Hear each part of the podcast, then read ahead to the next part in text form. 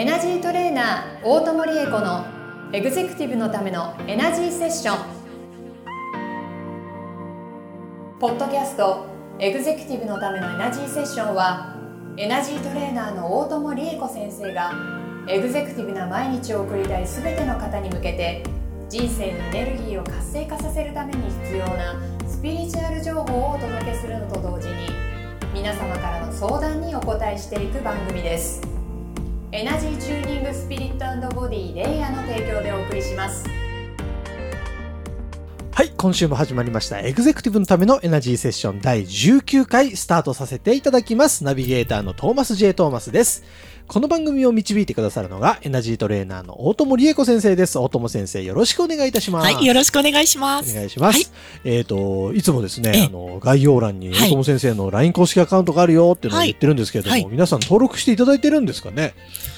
うんとたくさん登録していただけると楽しいんですけれども、でねでもね、あの、登録してくださる方いらしてね、うんあの、ご質問とかヒーリングのリリクエストもね、いただけるようになったんです。ですよね皆さんありがとうございます。ありがとうございます。でもセッションはいされたりもすしてるんですよね。そうなんです。はい、お申し込みいただきましてね。リスナーの方からそうなんです。すごはいい。ですよね。はい、もう嬉しいことです。ありがとうございます。んぜひあの皆さんご遠慮なく、うんあの LINE からはい、あの大友先生にいろいろ相談してみてはい、ください。はい。そこから何かね生まれるものもあるでしょうし、本当に皆さんのね、ね小さな光になれればと思っております。で番組でねご相談取り上げらさせていただけたら、はい。あなただけじゃなくてこれ聞いてる方みんなのために結構なりますからね。そうです。本当にね、あの、一人のごみ疑問は皆様の大きな気づきになると思いますので、うんご遠慮なく何でも投げかけていただきたいと思っています。はい。そのポッドキャストのあのアプリで今聞いてるこの番組の、はい。えー今日のやつを開いてがええ概要欄を開くと、えー LINE 登録して相談するみたいなリンクがあるので、あ、そうなのね。そうなんです。そこピッとタップしていただいて、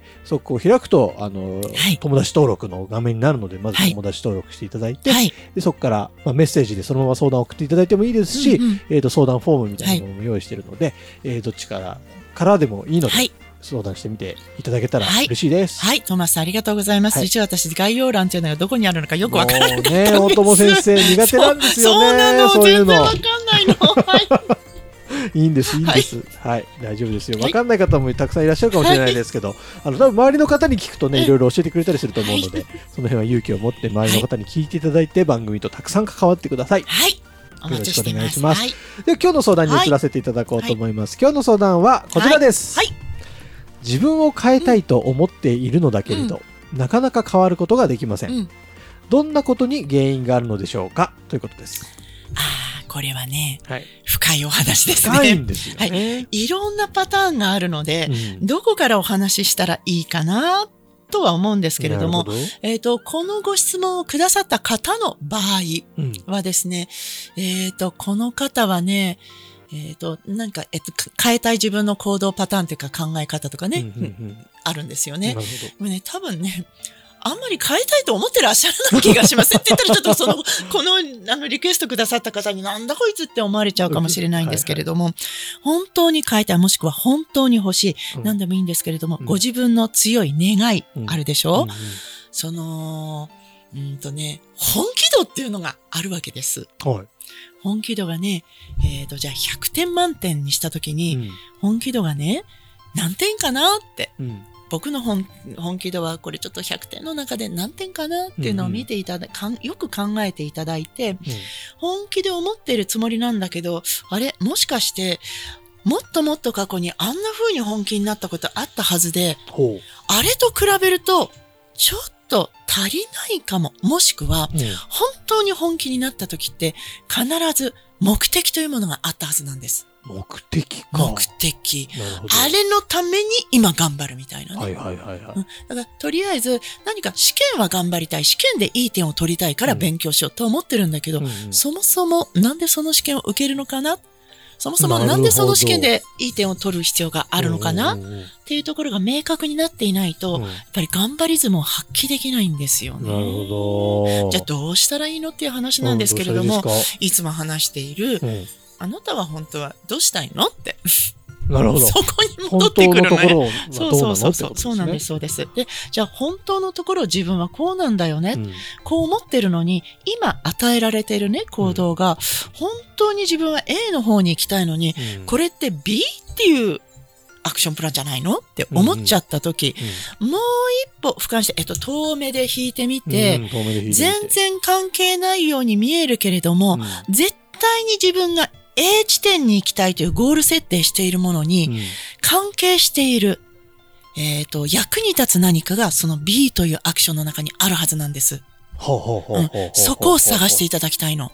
そうすると、なんで今自分がこれをやれと言われているのかっていうその理由がわかるから、うんこういうことでやらなきゃいけないのか、だったらやった方がいいよね。だってそれをやらないと自分が行きたい A に行けないわけだから。要するにこの切符を買わないと電車に乗せてもらえないよねっていう話ね。なるほど。うん。行動だけ見てると、そうそうそうそう違うことしてるようだけど、実は切符を買っているっていう動作だったりするってことそう。それでどこに行くんだっけっていうのを思い出していただきたい。そこです。あの結構こういう方たくさんいらっしゃる。はだからここ一番やる気が出ないというの。だってそその切符でどこに行きたいのかってかそもそもどこ行きの電車？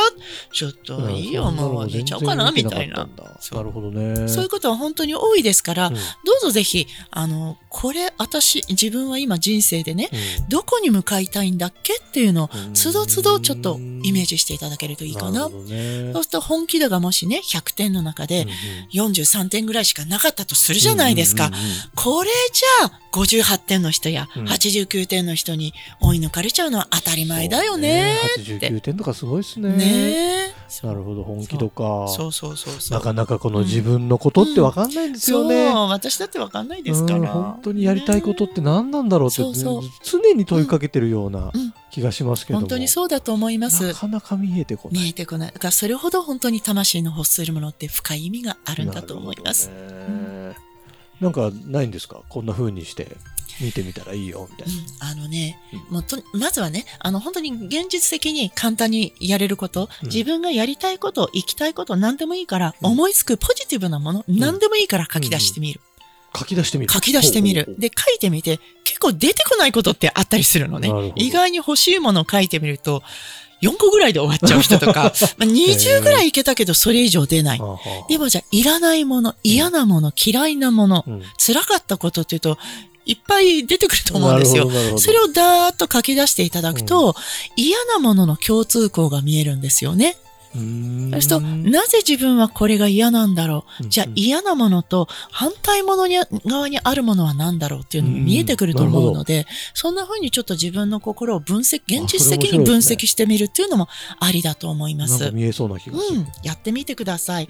あの、本当は今これに集中したいんだけれども集中ができない理由っていうのはうん他にもいくつかのパターンがありますので、うんうんまた次の機会にね、うん別のパターンはこうだよなんていうお話をさせていただければなと思います。なるほど、はい。楽しみですね、はい。その話も、ね。はい。ありがとうございます。はい。まあ自分を変えるの、はい。なかなかまあ大変なところもあるかもしれませんが、うんうん。ぜひいろいろじっくりね、自分と向き合う時間を作って、えー変わるための自分の本気の、本気のやつを見つけていただけたら嬉しいなと思います。えー自分と相談してもなかなか自分の本気がどこにあるのかわからないっていう方は、ぜひぜひ、もう今日はね、トマスさんの代わりにね、私ちょっと頑張って言っちゃうね。えっと、うんこの間ほら教えてもらったから、うんポッドキャストの、えっと、概要欄にうんうんあるんでしたね。あるんですよ。ね。あそう。概要欄。えっ、と、概要欄のところに、うん私の公式 LINE アカウントがあるから、そうそこをどうするんでしたっけ？